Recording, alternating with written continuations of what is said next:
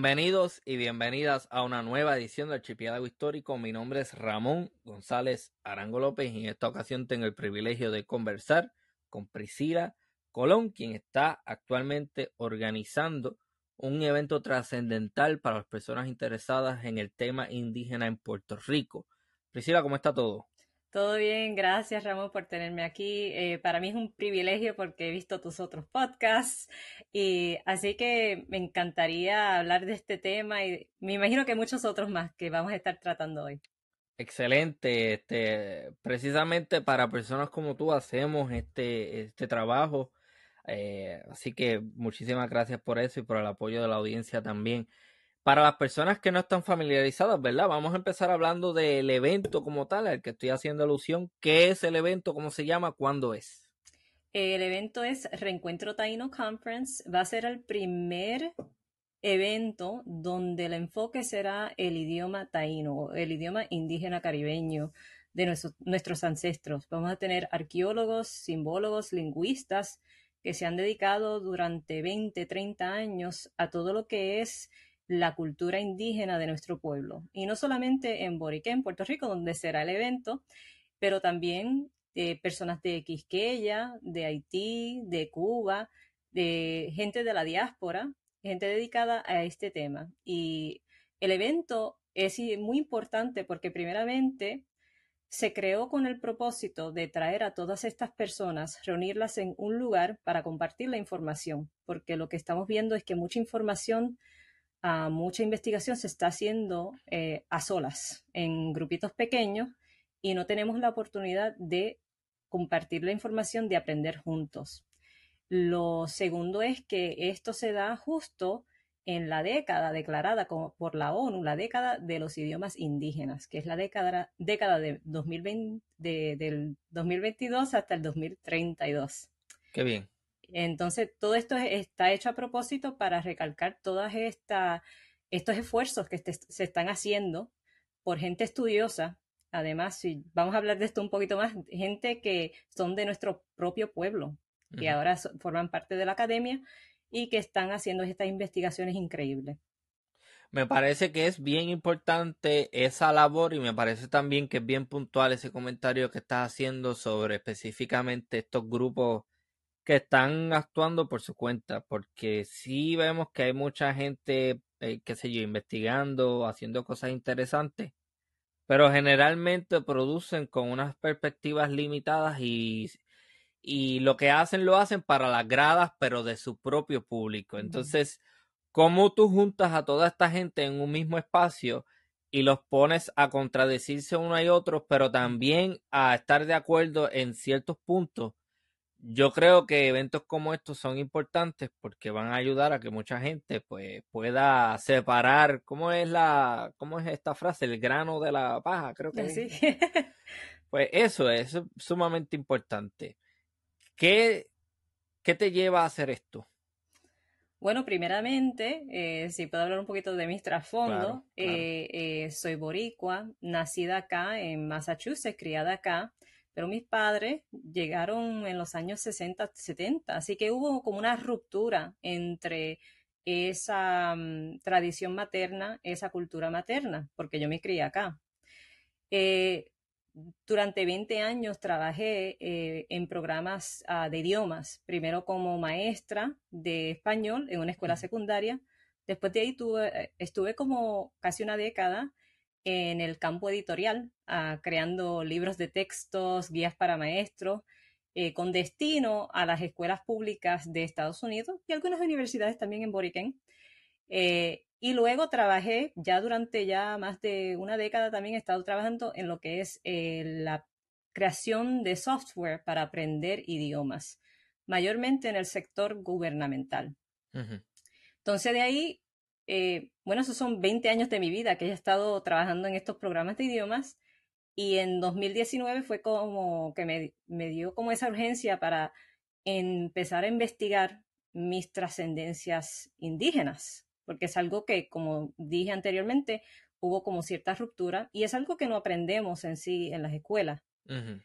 Eh, y por eso ahí me di cuenta que tenía como un historial, una experiencia que, que podía usar entonces para tratar de concientizar al público, porque me di cuenta que hay lingüistas que están tratando de recuperar o revitalizar el idioma, hay personas que están trabajando en diferentes partes de la diáspora y también de Boriken, pero que la información no estaba llegando al público que se interesa por este, estos temas. Eh, y yo empecé simplemente a crear videos cortitos para empezar a concientizar al público a través de mi canal Casareito en YouTube. porque la verdad es que como aludiste algo importante, que todos, todos estos esfuerzos se están haciendo como en lugares aislados o por grupos pequeños, pero la información no se está ah, compartiendo públicamente. Y el propósito de, mi canal en YouTube y el propósito por la que siempre hago todo es que quiero que la gente sepa la información, es divulgar la información, concientizar al público, y eh, dejarle saber, este grupo acá está creando eh, una variante nueva, esta persona acá también está trabajando en esto, porque yo creo fervientemente en que cada uno de nosotros tiene una pieza importante del rompecabezas. Y al unirlas es que vamos a tener una vista, una amplia vista, una perspectiva más ah, correcta de quiénes fuimos como pueblo indígena, quiénes somos y lo más importante hacia dónde vamos, porque si no tenemos esa base firme, no vamos a saber eh, en qué rumbo tomar. Y de ahí es que surge la idea, porque el verano pasado eh, por suerte, eh, el director de la Oficina de Cultura y Turismo de Canovanas, Puerto Rico, vio el canal y se dio cuenta que todo ese esfuerzo para la revitalización del idioma se está haciendo y que nadie en la isla lo sabe. Y ahí nos juntamos, él y yo, Carlos Colón Padilla, que es el codirector de Reencuentro Taino Conference, y decidimos crear este evento para traer a toda esta gente, reunirlas en un lugar para compartir las ideas. Eh, algo importante a lo que aludiste es que muchas de estas personas tienen perspectivas muy diferentes.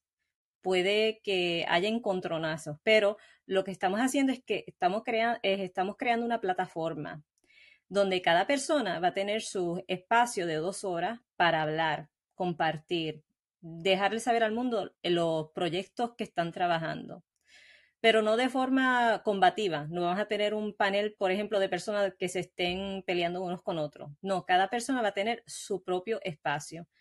Y de ahí esperamos que todos los que se reúnan, asistan al evento, hagan sus preguntas muy respetuosamente y puedan tener su respuesta y que el público decida, porque cada persona va a tener su perspectiva, su opinión y el público es el que va a decidir bueno, esta, idea me gusta, a lo mejor dejo esta otra, pero la decisión no es nuestra. Nosotros estamos ofreciendo la plataforma para que todos vengan a compartir. Excelente, me, gusta mucho eso. Este, pero hay que, hay que, hay que hacer el siguiente comentario y, y, y estás bien familiarizado con lo que voy a decir. Hay muchos movimientos, vamos a llamarles indigenistas o lo que sea, que tienden a ser bien pasionales en cuanto a esto. ¿Estás anticipando algún tipo de problema y cómo crees que la, organiza eh, la organización del evento esté preparada para lidiar con alguna potencial situación? Porque eso es bien posible, he escuchado muchas historias. Hay unos grupos que son más abiertos al diálogo, pero hay otros que tienden a ser un poquito más pasionales y más combativos, por usar la misma palabra que utilizaste. ¿Estás anticipando algo? ¿Cómo, ¿Cómo crees que se va a llevar la dinámica? Bueno, primeramente, como en cualquier otro evento de este tipo, siempre va a haber seguridad.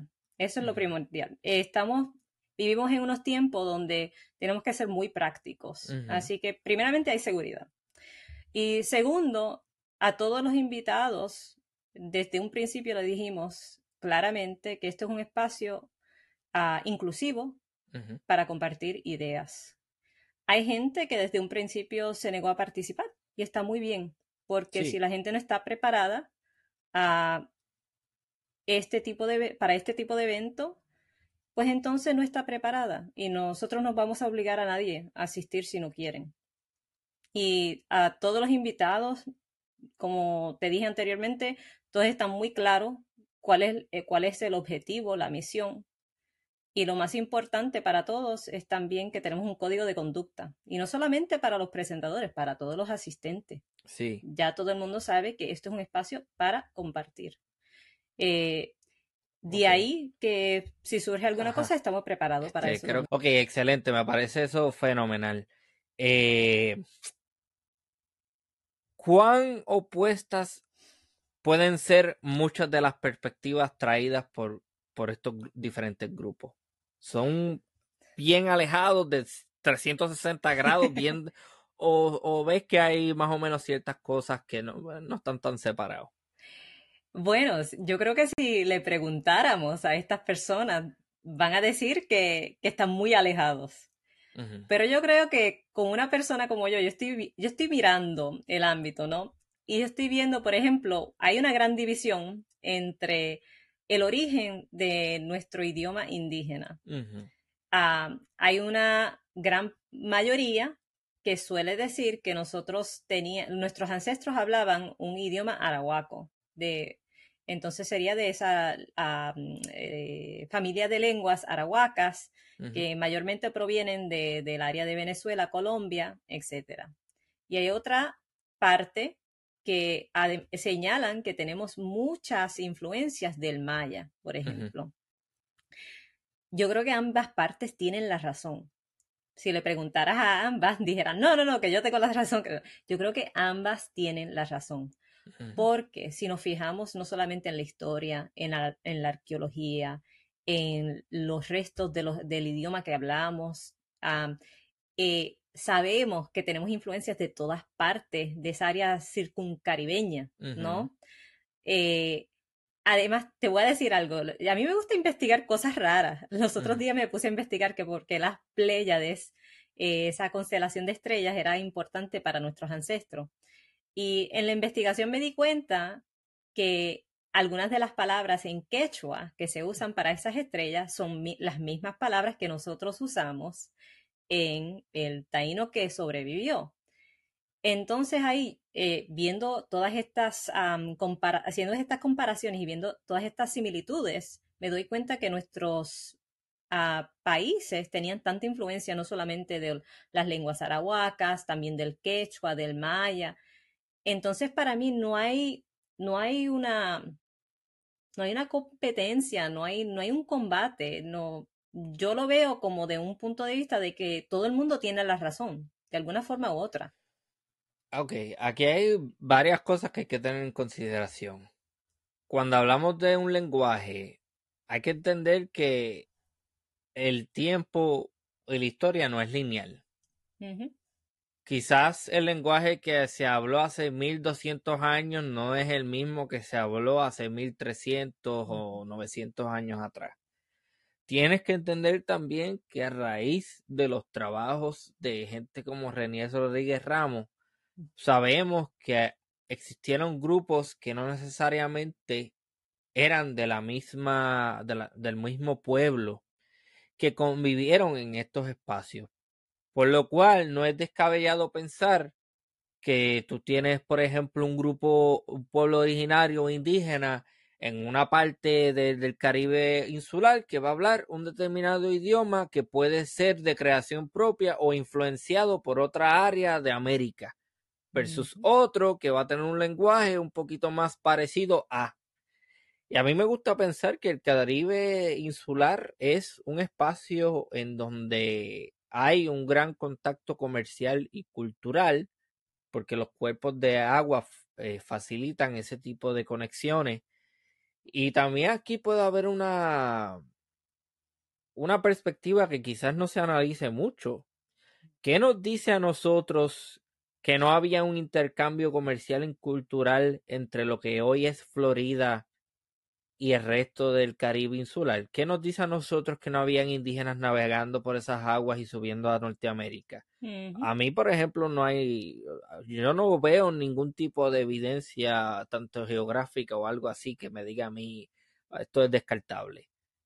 sabemos que, por ejemplo, en el Caribe insular habían, este, se han encontrado artefactos que provienen de Centroamérica. O sea que eh, yo creo que hay que definir eso. Eh, cuando hablamos del lenguaje, ¿hablamos de un solo lenguaje o hablamos de muchos lenguajes y en qué tiempo? Eso es otro, eso otro, eso es otro asunto. Pensar que esto es todo eh, monolítico es un problema.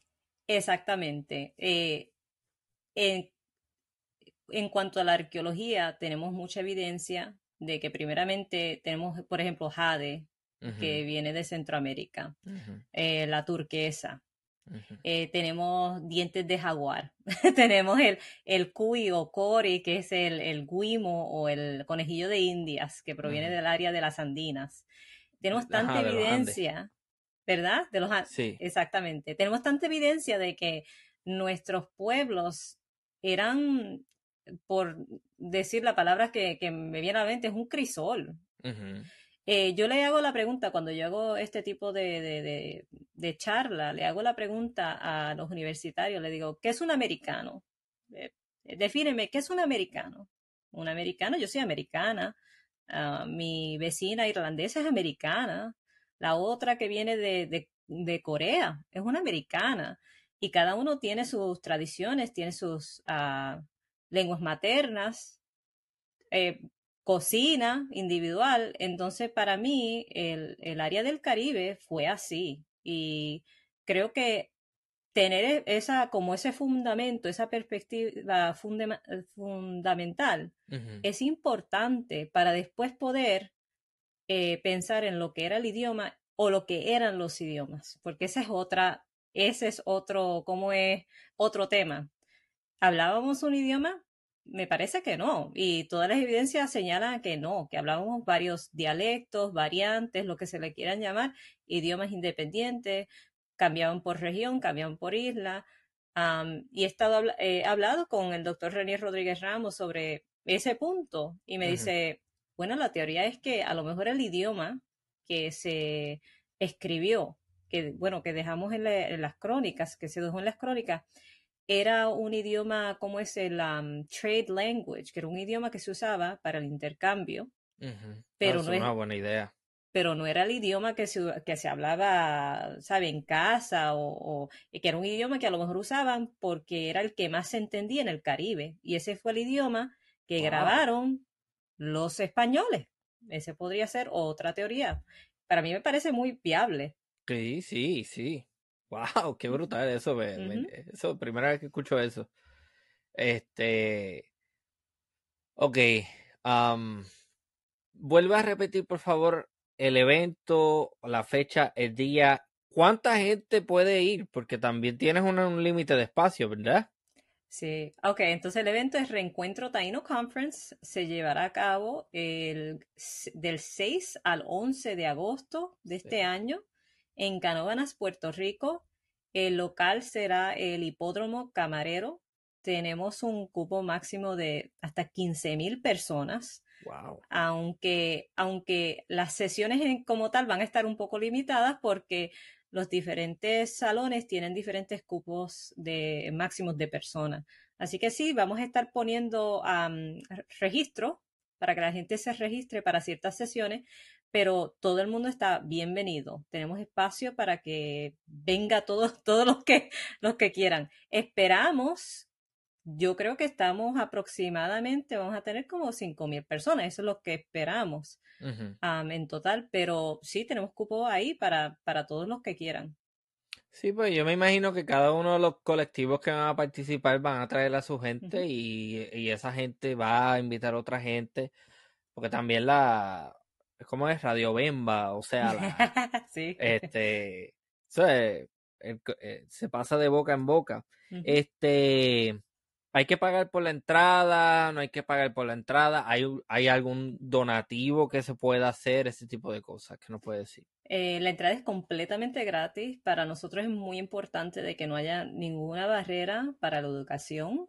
Eso para mí es primordial. Todo el trabajo que yo hago es para eh, la recuperación de este idioma y la cultura es gratis. entonces no queríamos que hubiera ningún impedimento. Eh, se pueden hacer donativos a través de GoFundMe y eso podemos dejar la información. y esos donativos van directamente a apoyar los presentadores porque queremos asegurarnos de que los presentadores tengan un lugar donde quedarse si están viajando desde lejos. Eh, eh, honorarios también, que es para nosotros muy importante. Estamos hablando de gente de calibre, eh, arqueólogos, doctores, personas que tienen muchos años trabajando en estos temas. Sí, el, tiempo que invierten hay que pagarle, eso vale. exactamente.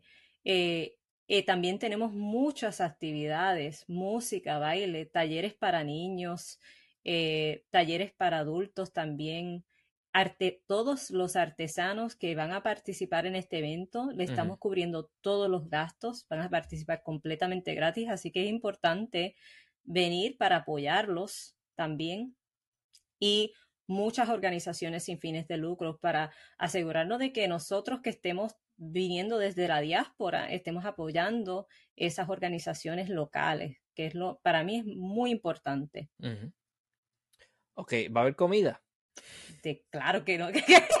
si no hay comida, va a haber comida, vamos a tener nuestros chinchorritos, todos los food trucks, ah, va a haber café y agua, olvídate, tiene que haber café. Ah. no va a haber comida también de para asegurarnos de que todo tenga, todos tengan un buen tiempo, que puedan escuchar bien las sesiones, eh, las presentaciones, te digo que van a ser de impacto. Estamos hablando de gente que han estado estudiando, por ejemplo, el doctor Renier Rodríguez Ramos, que ha estado estudiando lo que son las piedras del Padre Nazario, que podrían ser una colección de las primeras escrituras de nuestros ancestros, hasta gente que está hablando de lo que vamos a hacer, porque no es solamente enfocándonos en el pasado, también tenemos que mm, tener una vista hacia el futuro. Entonces, por ejemplo, yo voy a estar dando una conferencia sobre cómo usar la tecnología para revitalizar nuestro idioma y qué tipo de tecnologías están disponibles actualmente. Ah, van a ver lingüistas de, hablando de los libros que han sacado, de otros proyectos que tienen en mente, gente que está trabajando en aplicaciones nuevas para promover el idioma y hasta películas. Y eso, eso es un poco, eso es un secreto, yo no les puedo decir, pero van a ver hasta películas. Qué bien, qué bien. Este, al final habrá algún tipo de interacción directa entre los diferentes ponientes. O sea, los vas a poner todos como una mesa de mesa redonda o algo así. Sí, eh, vamos a tener una mesa redonda de maestras. Entonces vamos a participar varias maestras que están eh, enseñando ciertas variantes del taíno y vamos a hablar sobre las dificultades que enfrentamos, además de tratar de exponer la idea, que para mí es muy importante, de que juntos vamos a poder lograr mucho más, que por qué no unir fuerzas. Y no es necesariamente que tengamos que hablar el mismo idioma, enseñar las, las mismas variantes, no es eso, es simplemente decir, cuáles son los objetivos similares que tenemos entre todas, eh, cuáles son algunas de las dificultades, los desafíos que enfrentamos y cómo juntos podemos nosotros enfrentarlos, porque todos tenemos los mismos objetivos. Eh, aunque vengamos al, problema, tratamos de, resolver el problema a través de diferentes formas, el objetivo es el mismo, es concientizar al público y asegurarnos de que el idioma y la cultura se revitalice. Así que para mí es muy importante terminar, concluir con esa mesa redonda de maestras, que yo sé, como estamos en las primeras como filas, de, yo creo que es importante oír las voces de las personas que están lidiando justo con el idioma y con los estudiantes y cómo es que vamos a tratar de seguir adelante con esta revitalización. Estos eventos, este, no sé si lo has considerado, ¿se grabarán o se podrá participar virtualmente de remoto? Sí, vamos a grabar todos los eventos, ya los vamos a tener, van, van, vamos a durar como unas semanitas en reunir, recopilar todas estas grabaciones sí. y después vamos a tener una conferencia virtual para la gente que no pudo asistir, que pueda ver todas las conferencias. Y eso yo creo que lo vamos a hacer a través de YouTube, que yo creo que más alcance tenemos. Entonces, para que así nadie se sienta como que no pudo asistir físicamente. Nos va a tomar un poquito de tiempo, pero sí vamos a tener esta, una conferencia virtual después del evento físico. Sí, no, y que eso también aporta que lo que sea que se habla allí, pues no solamente se quede en esos días, sino que salga y se vuelva a repetir y otra gente lo pueda revisar. Sí. y además te, vamos a tener un archivo de todo. Así que en el, en el sitio web de la conferencia, ahí vamos a archivar todas las conferencias también para que siempre se puedan ver. Ok. Eh, desde tu perspectiva única, ¿no? Específicamente, ¿cuál es tu objetivo final? Yo creo que número uno es concientizar. Ok.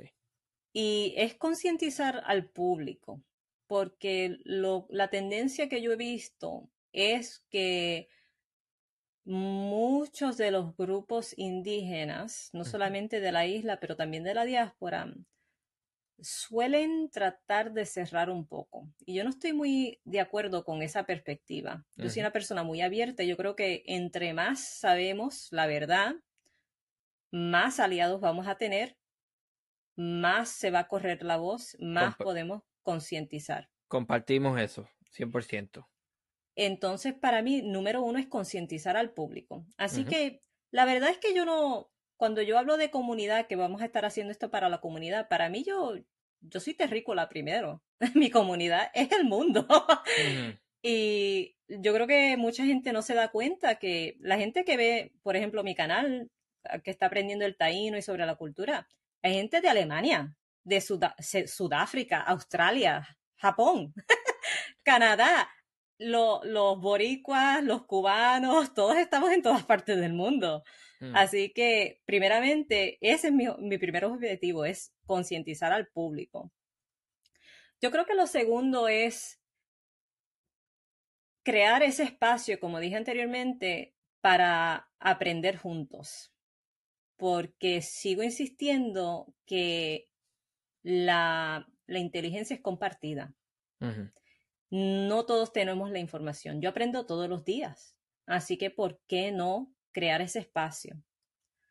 Y yo creo que un tercer objetivo es simplemente ver lo que ocurre, porque yo creo que cuando uno trae tanta gente que está apasionada por el trabajo que hace, con temas que son muy parecidos, yo creo que algo muy bonito va a ocurrir. Gente se va a conocer por, primera vez, van a empezar a hablar de los proyectos que podrían hacer juntos en el futuro. Eh, para mí esa es la parte que más como me da esperanza. Porque yo no sé lo que va a ocurrir, pero yo no sé que algo bonito va a pasar. Ok. ¿Y cuáles son los objetivos finales en cuanto al lenguaje? En mm. cuanto al lenguaje o a la versión de ese lenguaje que tú personalmente favoreces. Ah, ok. En eso va a ser un poquito más difícil porque yo tengo un, un sueño. Vamos a decir que este es mi sueño. Yo he trabajado, como dije anteriormente, en, con todo tipo de idiomas. En, el ámbito gubernamental, especialmente con los idiomas árabes. En el árabe, para aquellos que no conocen, está el árabe moderno estándar. Ese árabe se usa mayormente en las noticias, en textos religiosos. Es un idioma compartido por todos los países que hablan el árabe. Pero en sí, el árabe que se habla en cada país y en cada región es diferente. Entonces, eh, en Yemen se habla el yemení, etc.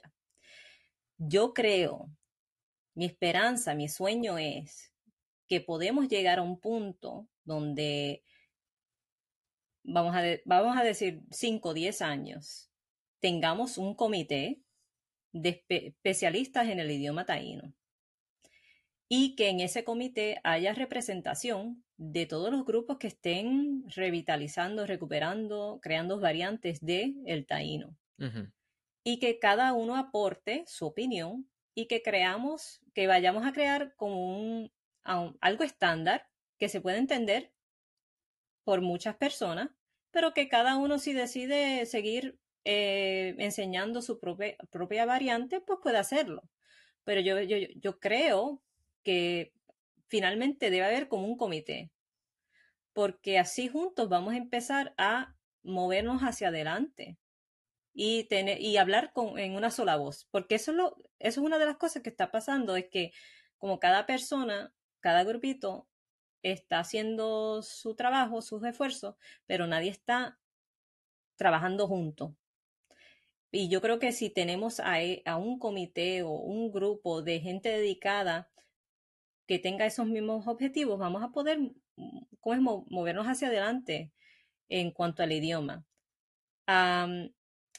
en cuanto al idioma que yo favorezco, o la variante que yo favorezco, eh, si puedo hablar un poquito de eso. Sí, sí, sí. Eh, en 2018, el lingüista boricua Javier Hernández creó una nueva variante del idioma taíno, es decir, una variante moderna. Es la primera que se creó. Tomando, él se basó en muchas palabras que sobrevivieron en las crónicas españolas eh, y también basándose en las lenguas hermanas arahuacas, como es el garífuna, el wayú, hasta el arahuaco locono que todavía se habla. Entonces creando también nuevas palabras para que se pudiera hablar en un contexto moderno. Entonces, no, es, el, no es el taíno clásico que nuestros ancestros hablaban, es un idioma nuevo, es una reconstrucción moderna. Y no es algo fuera de este mundo. Lo mismo ocurrió con el hebreo. El hebreo moderno es eso. Eso es un excelente, excelente comentario porque, exacto, el, el hebreo es algo que se revive también han habido otros idiomas que se crean, como por ejemplo el esperanto, que es una lengua que se crea, creo que en el siglo XIX. No desconozco cuáles fueron las motivaciones, pero se creó. Este, sí, eh, los israelitas, eh, los israelitas han eh, Yiddish, otras variantes, dependiendo, dependiendo del idioma en donde estén. Y el hebreo es una lengua que se crea después de la creación no estoy seguro de esa parte, no me citen, pero que tiene que ver con esta, este deseo de establecer este, a Israel como un estado israelita, como un estado este, de, esta religión eh, judía. Que, eso me parece interesante. Sí, exacto. Y entonces el, el, hebreo moderno que se habla actualmente, que yo no sé cuántas millones de personas hablan, es una creación del último siglo. Entonces, él basándose en esa idea, decide, ok, voy a crear una variante moderna del taíno, algo que se pueda hablar actualmente, porque el, idioma que, ah, que había sobrevivido no era suficiente para poder hablarlo en oraciones completas. Teníamos una palabra aquí, otra palabra allá, pero no teníamos reglas gramaticales, no teníamos cómo formar una oración como tal. Entonces, él crea esto y también se ha hecho con otros idiomas indígenas. El Wampanoag que de Massachusetts también pasó por ese mismo proceso hace 20 años. Y ya hay escuelas donde se enseña el Wampanoag. Entonces, para mí no es, no es algo fuera de este mundo que podamos hacer lo mismo con el taíno. Cuando yo leí el libro, me di cuenta que lo que había aquí era un tesoro, que era fácil de aprender, que no, no necesita no se necesita un doctorado en lingüística para poder aprender el idioma y que yo podía tomarlo y empezar a usar toda esta experiencia que yo tengo en programas de idiomas para empezar a enseñar estas lecciones pequeñitas. Entonces de ahí surge este, cómo es eh, estos proyectos como Casareito y hasta eh, Reencuentro Taínos Conference surge del hecho de que él escribió este libro y que él creó esta, eh, esta variante moderna. Y él va a estar participando, ¿verdad? Él va a estar participando también en una entrevista. Entonces, eh, para mí es importante enseñar aunque sea esta variante, porque yo no estoy de toda como es casada con una variante, porque a veces en muchos de los videos yo digo, ok, quieren saber cómo decir eh, buenos días en tres variantes del taíno. Aquí está, usa casa cabo, taigüe. Aquí les enseño un poquito. Sí. Porque al final de cuentas, este trabajo que estamos haciendo va a seguir evolucionando. Los idiomas siempre cambian. Entonces, lo que yo esté aprendiendo y enseñando hoy, en cinco años va a cambiar. Pero es también, tenemos que mantenernos muy flexibles en cuanto al idioma porque sabemos que siempre eh, la tecnología cambia, así que tenemos que agregar muchas más palabras, etcétera. Ok, no sé si llamarle preocupación, pero veo que tu acercamiento es un poco más racional y un poco más estudioso, por así decirlo. ¿Cómo eso entra en conflicto con otras variantes o con otros inventos que otra gente pueda hacer, pero basado de que, por ejemplo, vengan a decir yo, porque me imagino que no es loco pensar esto, yo sé que tal cosa se dice así porque yo lo soñé, o porque tuve una experiencia mística, o porque participé en un ritual, o porque conocí a alguien que me dice que tiene 500 eh, generaciones que son eh, de, de, de, indígenas que no han sido cruzados con, otra, eh, con otros pueblos, con otras etnias. Mm. Que eso es difícil de tú confirmarlo. Sí. ¿Cómo lo que tú estás haciendo quizás entra en conflicto con eso? Porque para mí es un poco preocupante que grupos que a lo mejor te digan, esto es lo que yo hablo, pero lo hablo, pero tú no tienes forma de, de, de evidenciarlo nada ni de ponerlo dentro de un contexto racional. ¿Cómo, ¿Cómo tú crees que esas dos cosas pueden trabajar o no pueden trabajar juntas? Esto es complicado. Sabes que a mí no me preocupa. ¿No? porque yo creo que cada uno de nosotros tiene su forma de, de, de, no sé si, si, la palabra es razonamiento, pero cuando tú escuchas a alguien, sí. algo como que te resuena o no te resuena. Y ahí la gente puede tomar sus propias decisiones.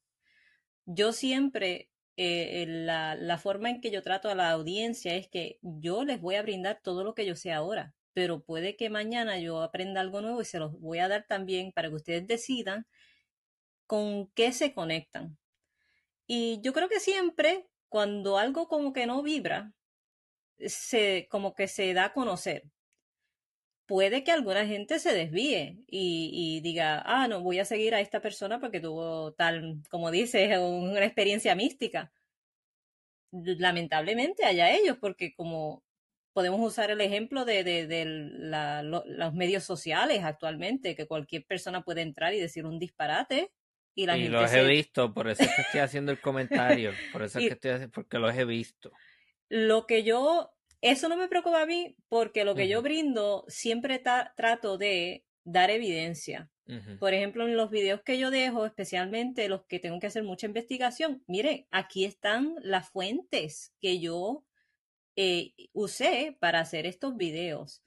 Miren tal y tal fuente. Siempre trato de que la audiencia también tenga acceso a esa información. Y yo creo que eso es lo que me diferencia a mí, así que por eso no me preocupan si alguien por allá va y se... Y la verdad es que también está bien que se inventen algo. Si el Klingon es un idioma inventado y tiene sus y tiene sus Unicodes, ya tú lo puedes teclear y todo. Bueno, está bien. El Klingon, para personas que no saben, es un idioma ficticio, por así decirlo, que es parte del universo de Star Trek. Sí, yo soy un Trekkie, así que. Ah, a mí me gusta mucho eh, Star Trek The Next Generation, me parece que es una serie bien, bien inteligente. Exactamente. Yo, yo, me, yo me crié con The Next Generation. qué bien, qué bien.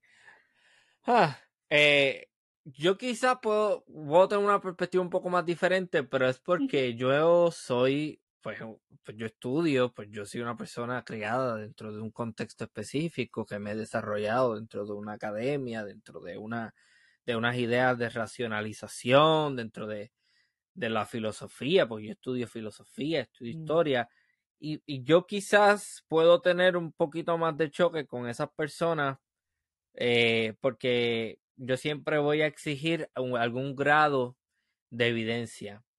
Y yo puedo entender que cuando se trata de algo, vamos a decir, místico cultural, pues que eso no necesariamente va a ir casado o, en conjunto con algo racional, porque sabemos que hay muchísimas construcciones eh, sociales que son abstractas que nosotros seguimos. Eso yo no lo puedo negar.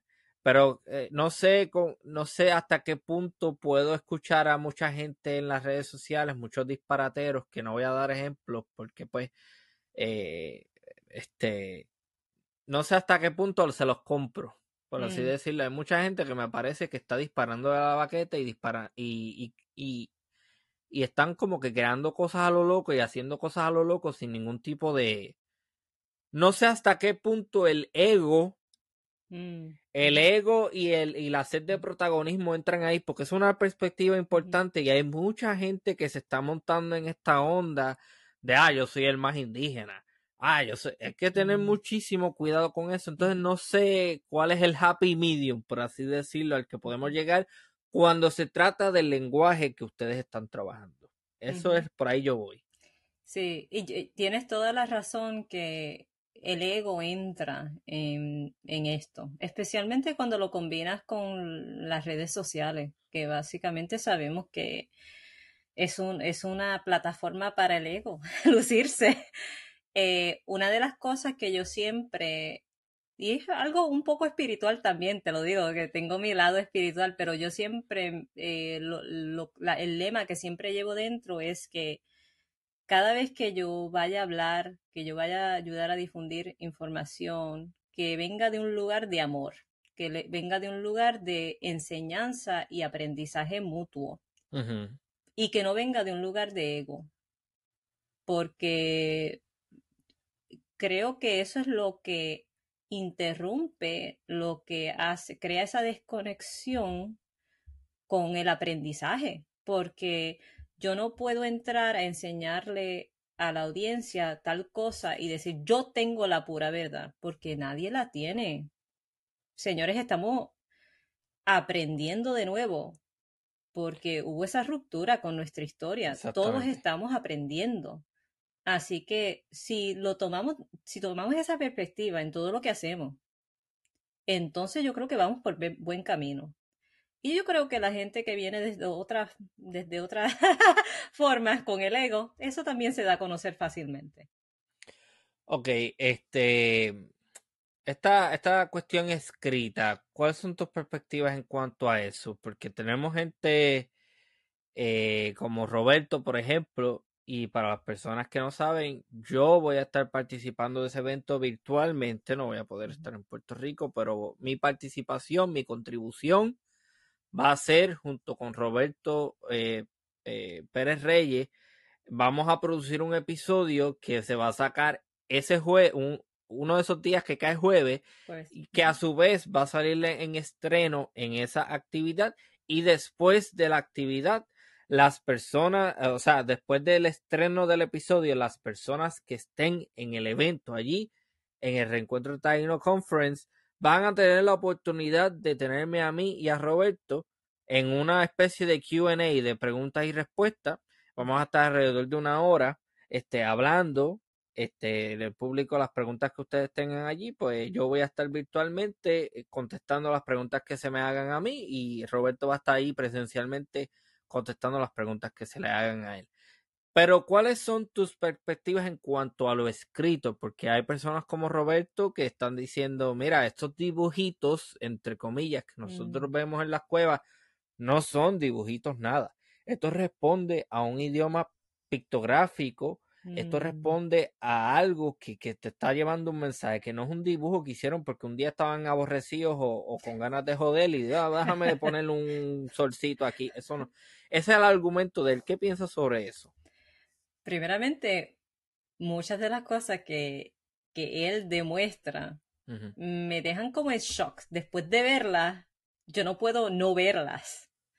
Eh, yo estoy de acuerdo con lo que él dice, porque además yo he visto otros documentales donde hablan de del hecho que, que tenemos como unos símbolos que se repiten a través del mundo entero y a través de muchas épocas, en muchos continentes, que señalan a constelaciones, por ejemplo, pero no sabemos, es como una memoria perdida o una inteligencia perdida y nosotros como seres humanos todavía como que no, hemos, no sabemos exactamente lo que quieren decir estos símbolos.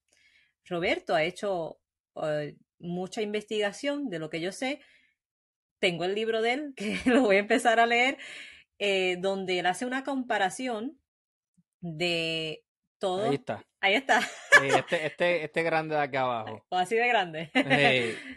Eh, donde él hace una comparación de todos los símbolos en diferentes continentes y te muestra las similitudes entre ellos. y, y, en, en la ubicación también.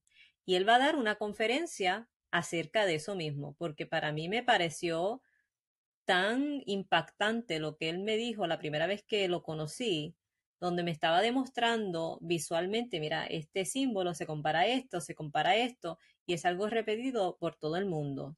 Me encanta su perspectiva porque él además tiene un ojo de artista. Entonces, eso es, algo que es un poco raro en lo que es la arqueología, porque no suelen, de lo que yo sepa, no, no hay muchos arqueólogos que también tengan ese ojo de artista. Y yo creo que es algo muy importante, especialmente cuando estamos analizando símbolos, que él, por ejemplo, tiene una, una teoría de que la dama de Caguana, esa, es ese símbolo de la madre Atabey, que muchos dicen que es nuestra madre Atabey, que puede que no sea una dama, que puede ser que sea una bebé recién nacida.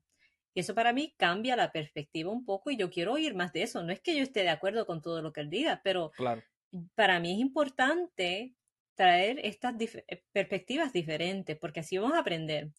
Algo que es importante para mí, que tiene que ver con la simbología y con la, el mm, descifrar un idioma, es que yo estuve viendo un documental sobre cómo el códice maya finalmente se pudo descifrar. Fueron dos personas que crearon como un tipo de taller. Era una maestra de arte y una maestra de idiomas que le apasionaba el arte y ellas dos decidieron hacer como un tipo taller de una semana o dos semanas donde reunían arqueólogos, antropólogos, aficionados, todo tipo de mayanistas y reunieron a todo el mundo. Me imagino eh, que eso te influenció para hacer esto también. Yo creo que sí. Entonces ellos, ellas se dieron cuenta que se necesitaba esa perspectiva también artística. Y en esas cuantas semanas pudieron descodificar historias, milenios de historias enteras del Códice Maya. En saber quién era hijo de quién, quién fue el próximo emperador, eh, y un tipo de, de, taller, eh, investigación que se hizo. Un esfuerzo colectivo. Un esfuerzo colectivo. Y eso es algo que, que Roberto lo tiene. Me encanta esa perspectiva amplia y que me gusta ese tipo de colaboración con diferentes personas, con diferentes destrezas, experiencias, aportes y yo creo que es más o menos lo que me gustaría hacer también con esta, eh, esta conferencia. Ok. ¿Qué planes futuros, además de la, el reencuentro de Dino Conference, tiene? Tengo muchos. en la conferencia voy a dar una demostración de un proyecto semisecreto que tengo, que es, que lo voy a decir porque para que la gente vaya a verlo. Eh, estoy creando el primer currículo moderno del taíno, para que la gente pueda aprenderlo desde un principio y vaya ya desarrollando el vocabulario, el idioma, para poder empezar con frases básicas, ya creando oraciones. Y es un proyecto que no solamente es un currículo que vamos a sacar un libro de texto, no, no, no. Vamos a usar lo más novedoso en la tecnología, software para aprender idiomas. Y además que esté disponible alrededor del mundo gratuitamente. Eso es un gran proyecto que estoy haciendo, que voy a dar una demostración de lo que hemos hecho ya eh, en la conferencia. Y espero que en los próximos par de años lo, podamos completar con el apoyo de, de gente de la comunidad que esté interesada en colaborar en este proyecto. Ese es uno. Ok. Eh, en varias ocasiones durante este proyecto de archipiélago histórico yo he manifestado mi disgusto o mi, no disgusto, vamos a decir, mi, mi protesta o mis puntos en contra de la utilización del término taíno y en contra de lo que, del, del concepto de taíno, porque en mi opinión tiende a homogeneizar algo que realmente no fue homogéneo. Mm. Y que también mi segundo argumento sería Primero ese, y cómo nosotros nos vamos a, dirigir a algo, eh, cómo nos vamos a dirigir a, a un conjunto de comunidades utilizando un concepto que a mi entender es más español que indígena. Mm. Eh, yo naturalmente no defiendo esta postura con vehemencia porque no me considero experto en estos temas. Yo no soy indigenista, yo no participo de ningún colectivo indigenista. Yo proveo una plataforma en la que arqueólogos y otras personas han participado para hablar de estos temas. Eh, recientemente me habías enviado un correo electrónico diciéndome por qué eh, apoyas la utilización de ese concepto. Te dije que te iba a contestar, pero que me iba a tomar mucho tiempo. Yo soy una persona muy ocupada, pero eh, ¿qué me puedes decir sobre eso? ¿Cuáles son tus argumentos y por qué mm. lo defiendes versus no? O sea, ¿por qué, por qué tu, tu, posición es yo lo utilizo y, y me parece que está bien? Mm. Ajá. Ok. Bueno, primeramente quiero decir que no es una decisión que tomé hacia lo loco. Eh, requiere investigación, saber un poco de historia, saber un poco de lingüística, sí. hacer un poquito más de investigación. Eh, varios puntos. Primero, tocaste el punto de que podría ser un término más español que indígena. Otro punto fue eh, el hecho de que nos encasilla. Es como decir, eh, somos un monolito, ¿no? O, eh, somos solamente un tipo de persona. Estoy de acuerdo con eso. Estoy de acuerdo con el hecho de que especialmente el idioma suele, cada vez que nombramos algo, lo definimos. aunque esa cosa, objeto, lo que sea, sea mucho más de de lo que, de la palabra que estemos usando. Así que estoy totalmente de acuerdo con eso. Entonces vamos a, entrar un poquito en detalle sobre por qué llegué a esta conclusión. Sí. Primeramente, la palabra taíno ha tenido muchas definiciones dependiendo de quién la use, ¿no? Mm. Tenemos el hecho que en las crónicas se, se define taíno como noble, eh, por mucho tiempo se pensó que noble significaba bueno, sin eh, eh, obviando el contexto en el que se escribió. La palabra noble, como sabemos, especialmente en aquel entonces, estamos hablando de españoles que tienen una estructura, una sociedad bien estructurada, donde tenían jerárquica. exactamente. Entonces, noble en ese contexto podría fácilmente significar nobleza. Ya estamos hablando de una estructura, una estructura ¿no? Eh, entonces, tenemos taíno que significa bueno, taíno que significa noble, pero recientemente hubo una investigación dirigida por uh, cacique Jorge Esteves de, de la tribu Jicuayagua. Me la incluiste en el, eh, sí, me la incluiste en el correo electrónico. Ajá. Entonces son, eh, ellos son lingüistas autodidactas y hacen una investigación sobre taíno, qué podría significar y hacen una comparación con esa misma palabra que aparece en otros idiomas arahuacos. Eh, a, taino, nitaino, nuteño, y ven, aparecen varias otras crónicas en francés, en español, etc. Y se dan cuenta que cada vez que aparece esa palabra significa familia o mi familia. Ok. Entonces, en el contexto lingüístico, tiene ese significado. Además, me doy cuenta, yo un día viendo un TED Talk de otro indígena que vive en Canadá, que ellos hablan otro idioma completamente diferente, supuestamente no relacionado a los idiomas caribeños, ellos tienen una palabra muy parecida, Nitano e Makanok, que significa todos mis parientes. Entonces yo digo, wow, pero entonces acá en, en Canadá tienen una palabra muy parecida, con un significado muy parecido. En el Caribe y en esta área de ah, Sudamérica se usa una palabra muy parecida con ese significado. Así que lingüísticamente yo caigo en cuenta que el, significado original de la palabra podría haber sido familia o mi familia. Eso no significa que las palabras no tengan muchos significados dependiendo del contexto.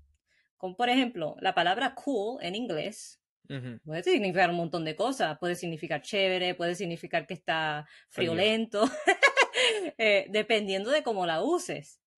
Entonces, yo entendiendo un poco, es un poco, digo, ok, ya entiendo que este podría ser el significado de la palabra.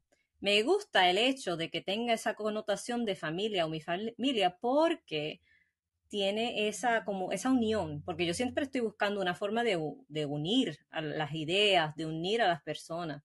Por eso me gusta la palabra. Pero entiendo que se puede haber como es tergiversado a través de la escritura, de quién la usó, cómo la usó, en qué contexto. Y en la, y en la disciplina de la arqueología para homogeneizar un grupo que no lo es. Exactamente. Ese es la, eh, entonces, ese es el otro problema que estamos teniendo. Y que yo no sé si toda, eh, yo no sé si he llegado a un punto de, de resolverlo entre mí misma tampoco, porque como dije, cada vez que nombramos algo le estamos limitando de alguna forma.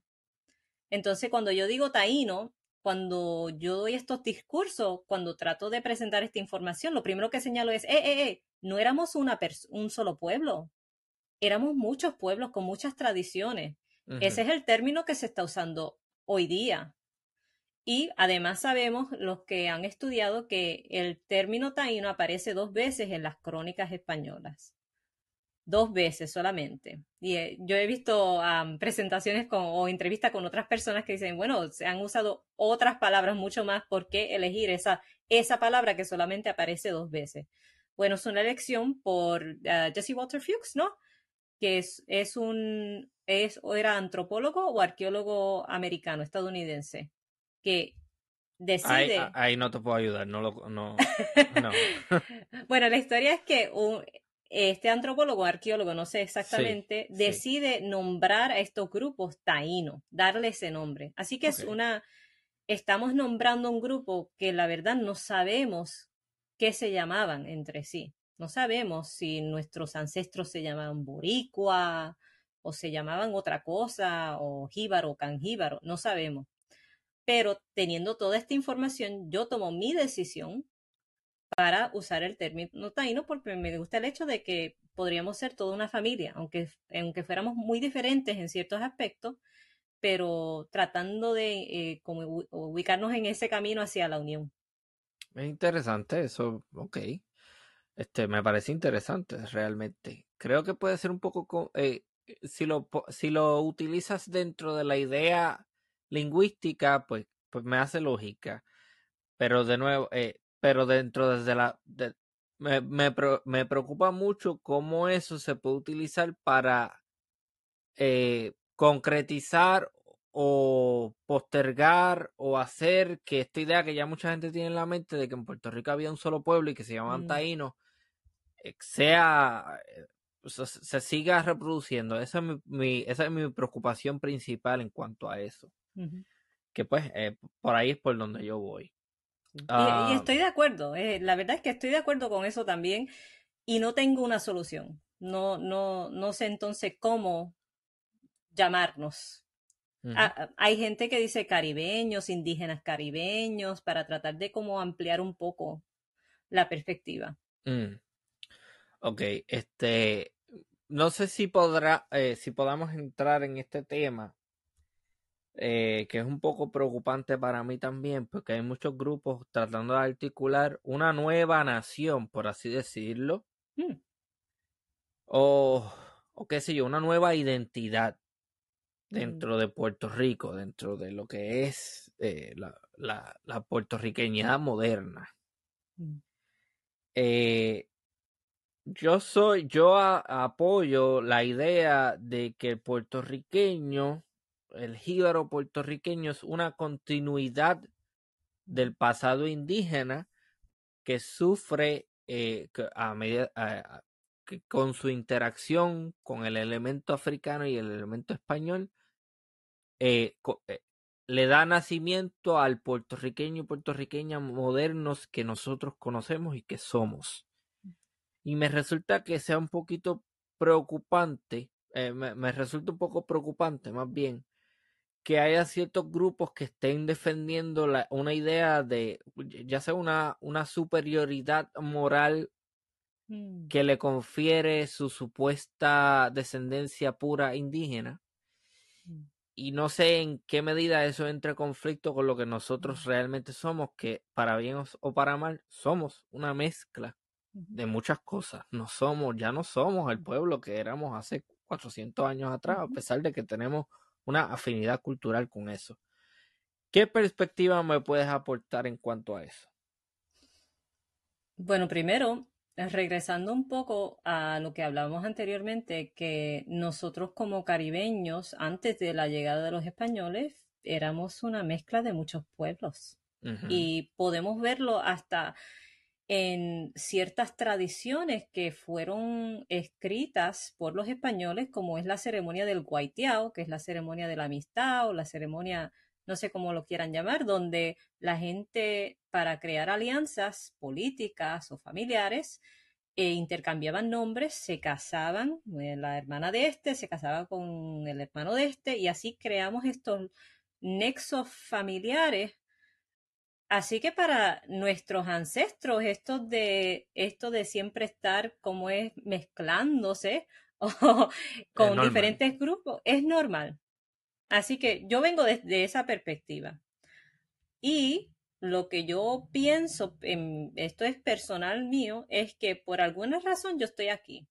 Yo soy una mezcla de mis ancestros europeos, africanos e indígenas. Yo misma me hice una prueba de ADN. Yo te puedo decir lo que no soy en una mano, porque yo soy de todas partes. Así que yo no puedo negar este, eh, este historial este, eh, de mis ancestros. Yo creo que lo que yo puedo decir de lo que estoy haciendo es que yo estoy ayudando a resaltar ciertas voces que fueron oprimidas o suprimidas durante mucho tiempo. Mis ancestros taínos o ancestros indígenas que no tuvieron la oportunidad de dar a conocer sus propias perspectivas, sus propias historias. Y ese, eso yo lo, yo lo veo como una misión mía actualmente. No significa que yo, que yo estoy negando mis ancestros europeos o mis ancestros africanos. Pero hay grupos que están haciendo eso. Sí, lo que voy a decir es que es esa idea de pureza de sangre o de pureza de cualquier tipo de idioma, de, se le aplica todo, pureza de, de, artesanía, e, e, e, esa idea es totalmente colonial. Eso de por lo, por lo que yo veo, eso no existía antes. Entonces, para si en cualquier sector o tema o parte de tu vida empiezas a aplicar eso de pureza de eso no, eso no es válido para mí. Entonces, por eso yo no, mm, yo soy una persona independiente. Yo no, eh, para mí es muy importante mantenerme muy abierta a ideas a tradiciones y a mí me da con meditar, eso es mi eso es por mi cuenta, no, no, no tiene que ver con cualquier costumbre, tradición, lo que sea. Y lo mismo siento en cuanto a lo que yo, la investigación que yo hago con el idioma o, o cultural, pero e, esa es mi perspectiva, que eso de pureza es, es algo impuesto por el colonialismo y que debemos, debemos evitarlo. Sí, sí, eh, a mí me preocupa por, por, eso mismo, porque hay muchas personas que te están diciendo, yo soy indígena. Y es como que, mm, no. Yo por lo menos veo, no, tú eres el, tú eres el producto mm. de algo que tiene un elemento indígena. Pero para mí eso puede ser un poquito eh, problemático. Y para sacarle un poco de ese contexto indígena, también hay gente que, que se identifican afropuertorriqueños. Mm. Eso para mí es sumamente problemático. Porque para mí en Puerto Rico la aspiración debe ser, todo el mundo es puertorriqueño, se acabó. Porque para mí, personalmente, esta, esta, em, esta etiqueta que nos estamos imponiendo nosotros mismos, de que por, mi color de piel automáticamente soy algo diferente. Eh, no, yo creo que deberíamos aspirar en términos políticos y culturales a, a que todo el mundo se, se identifique como puertorriqueño puertorriqueña, reconociendo que pueden haber unas eh, diferencias fenotípicas y culturales hasta cierto punto. Mi pregunta entonces para ti sería, a veces yo lo, yo lo miro desde otra perspectiva, que puede ser que después de tantos años de, de opresión, ¿no? Especialmente de, de raza, Mm, de todo tipo, ¿no? Puede que sea parte de, del proceso de cada persona tratar como de reidentificarse porque perdió algo, ¿no? Es como un proceso donde uno va como sacando las capas que se le han impuesto por eh, la sociedad, por el racismo, por lo que sea, y empezar como a redescubrirse uno mismo. Y puede que algunas personas estén en un parte de ese proceso y no hayan como sobrellevado o, pasado hasta el, próximo nivel, hmm. ¿verdad? Entonces puede que alguna persona diga, no, no, no, que yo, yo me identifico como tal, esta es mi identidad. Pero está en ese, en ese proceso de volver a conocer quién es. Yo he llegado a un punto donde yo entiendo que yo sé todo, yo soy de todo yo puedo que un día me identifique más indígena o me identifique más europea o lo que sea, pero todo vive en mí. Y he llegado a un punto donde me doy cuenta, yo soy terrícola y por eso es que yo, yo estoy abierta a, a enseñarle a todo el mundo, a aprender de todo el mundo. Pero yo creo que cada persona tiene como, tiene como un proceso que tiene que pasar para volver a aprender quién es realmente. Yo creo que entra también una cuestión de colonialismo, porque yo pienso que muchos de estos discursos se traen a Puerto Rico por vía de los Estados Unidos. Con mm. esto de Afro-American, con esto de Asian American. Con... Para mm. mí eso es como que todo el mundo tiene que ser americano en los Estados Unidos. Se acabó el evento. En Puerto mm. Rico todo el mundo tiene que ser Puerto Esa es mi posición. Mm. Entonces, en la medida en que haya la insistencia de que hayan grupos que por su color de piel o por su, qué sé yo, origen étnico se quieran considerar diferentes, yo creo que eso es problemático en muchísimos aspectos, específicamente en uno político, porque entonces en cuestiones de política pública, por ejemplo, yo, yo creo que debemos buscar el beneficio del, del, colectivo, del grupo completo y no para mí estas diferenciaciones son bien superficiales. Mm. Bien superficiales. Esta, esta, estas diferenciaciones también son bien en, en, lo que es racial. También es un poco problemático porque tiene el potencial de convertirse en algo de que no es que ya yo estoy eh, eh, dándole importancia a mi raza. Es que ya esto se puede convertir en algo de cómo yo demuestro la superioridad de mi raza por encima de otra. Mm. Entonces, por ahí es por donde yo voy, porque yo he visto también que en el contexto norteamericano, que si equidad, chévere, perfecto, yo lo apoyo. Pero ya entonces empiezan a crearte unos discursos de diferenciación y ya la, termina convirtiéndose en un jueguito de yo por ser negro o por ser asiático o X o Y, soy superior a los blancos, o soy superior a este otro grupo, o tengo, o tengo derecho a más dentro de esta sociedad. Mm. Esto es una discusión bien compleja, yo lo reconozco, pero, pero para mí es un poquito complicado esto de, querer identificarse uno mismo. Vuelvo y repito, mi posición es si tú en Puerto Rico todo el mundo debe ser puertorriqueño, en China todo el mundo debe ser chino. o sea, e, esto es lo que a mí me preocupa eso realmente. Mm. Yo siempre lo tomo de, punta, de, un punto de vista que es, si lo veo desde el punto de vista del amor, ¿verdad? Y lo digo de esta forma porque cualquier acción, cualquier decisión que nosotros tomemos siempre debe, ser desde ese punto de vista. Como decías, eh, en cuanto a leyes, por ejemplo, la equidad, si lo tomamos desde ese punto de vista del amor al prójimo, del amor a una persona porque es un ser humano como nosotros, entonces no van a haber, no deben haber esas divisiones. Entonces hacemos todo por el beneficio. Exactamente, de todo el mundo. De todo el mundo. Ajá.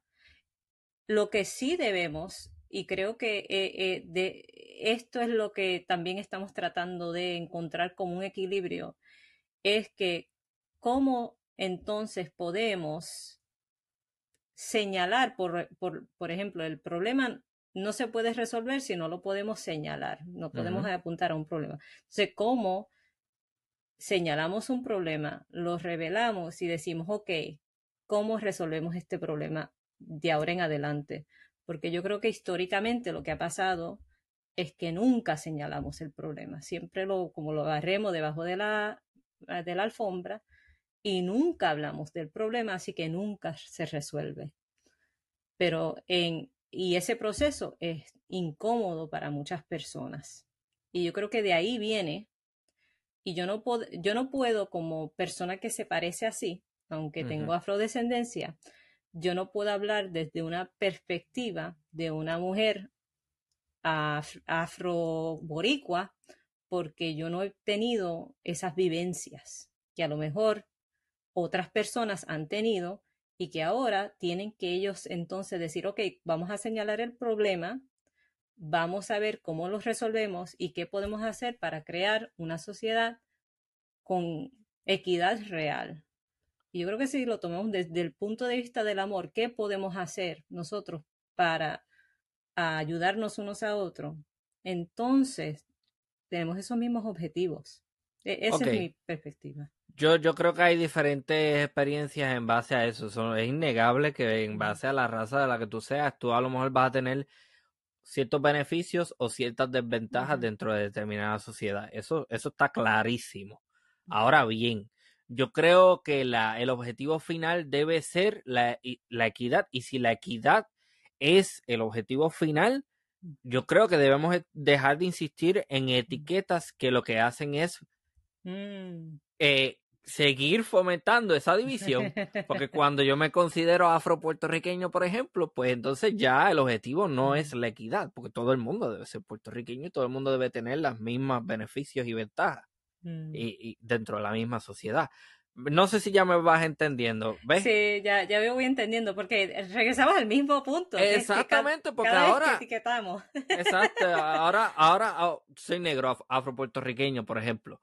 Ah, pues, pues pues yo, la insistencia en esa etiqueta lo que hace es que va, eh, ¿cuál es la palabra que estoy buscando desde hace rato? No es postergar. anyway, eh, se sigue alargando esa mm. división. Tú mismo lo estás alargando al insistir en esa etiqueta. Entonces, si la aspiración es la equidad y que todo el mundo sea tratado de la misma forma, independientemente del color de piel o de donde venga, yo creo que esas etiquetas hacen más mal que bien. Creo que concordamos eh, eh, en eso, que ah, las etiquetas siempre son limitantes. Siempre. Los otros días me preguntó alguien que quería, no sé, escribirme algo y me dice, ¿y cómo, cómo tú te denominas? ¿Cuál es tu título? y yo, yo, ok, soy te puedo decir que soy gerente de compromiso porque eso es lo que hago profesionalmente. Te puedo decir que fui maestra, te puedo decir que soy artista, que soy autora, que... Pero yo soy yo y no puedo elegir una cosa. Entonces sí, te, estoy totalmente de acuerdo que las etiquetas te limitan. Eh, pues, sí, son limitantes. Entonces, pues tiene eso en el contexto norteamericano, que en Puerto Rico mucha gente lo ha querido traer, que son, son unos discursos que realmente nacen en un en una sociedad distinta de nosotros, porque Estados Unidos es bien diferente a Puerto Rico. Mm. Eh, que eso de Afro-American yo tengo mucho problema, eso de Asian American, eso de los mismos Hispanics también, es como que yo puedo entender ciertas, eh, ciertas diferencias, pero si la aspiración es la equidad, no podemos seguir insistiendo en que somos diferentes poniéndonos etiquetas, porque entonces ¿qué mm. tal? No está logrando nada. Estás, eh, está, aportando a que el problema siga, siga estando en el panorama. Mm, eh, no sé. Eh, ciertamente hay mucho que aprender en este tema. Yo no digo que tampoco soy un experto ni que tengo la. Puede ser que mi opinión cambie. Pero no creo que cambie eso de lo de la etiqueta. Mm. Porque para mí eso, eso de las etiquetas son, eso es un absurdo increíble. Que yo mm. simplemente por tener un color de piel diferente, ah, me voy a llamar de tal forma. Hombre, no, todo el mundo es puertorriqueño en Puerto Rico, se acabó. Este... Vamos a resolver lo tuyo. Esta es la con una mini sesión de, de la ONU. este, mira, eh, nuevamente eh, repite por favor para la audiencia cuándo va a ser, qué días eh, y, y, todo eso para que nuevamente sepan y, y, se den a la cita allí, participen si quieren ver el episodio de Archipiélago Histórico que va a salir allí junto con Roberto Pérez Reyes en vivo y después tener la oportunidad de hacerme preguntas a mí o a Roberto y participar, participar de estas otras conferencias bien interesantes. ¿Cuándo es Priscila eh, Colón? Entonces, Reencuentro Taino Conference es el 6 al 11 de agosto de este año 2023.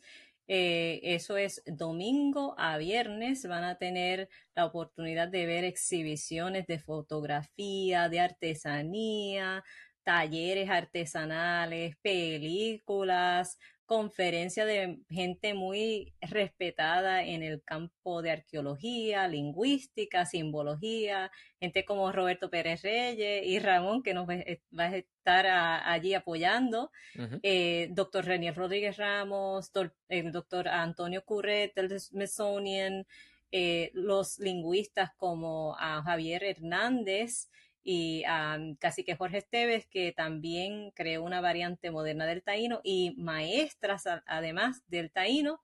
Y vamos a hablar de todo tipo de cosas, incluso la tecnología y cómo podemos usarla para revitalizar nuestro idioma. Excelente, pues dense cita allí. También háblanos un poco eh, cómo conseguimos Casareito, que ese es tu proyecto personal, hay que darle promoción. Sí, sí, entonces Casareito se encuentra en YouTube, allí yo publico semanalmente eh, lecciones cortitas y gratis para que todo el mundo las vea sobre el idioma y la cultura. Se van a enterar de, el, por ejemplo, las caciques taínas que se encontraron en la historia, eh, eh, hasta la vestimenta de nuestros ancestros, todo bien como es investigado. También hay muchos recursos de libros y, y hasta el taíno que se encuentra en la música pop, para que sepan también que se sigue hablando más o menos en nuestro idioma. Eh, y también lecciones para que ya em, aprendan un poco más acerca del taíno. Eh, entonces también nos pueden encontrar en todas las redes sociales, Twitter, Facebook, Instagram. y cualquier comentario que tengan, yo soy, yo estoy mirando los comentarios, así que si quieren saber un poquito más, si quieren ah, saber sobre un tema que yo todavía no he abarcado, también yo creo videos, hacer eh, siempre busco solicitudes de, la audiencia para los nuevos videos. Excelente, pues ahí tienen toda esa información de necesita para el Reencuentro Taino Conference. Muchísimas gracias Priscila Colón por haber participado de esta edición del Archipiélago Histórico y esto ha sido una nueva edición del Archipiélago Histórico. Hasta la próxima.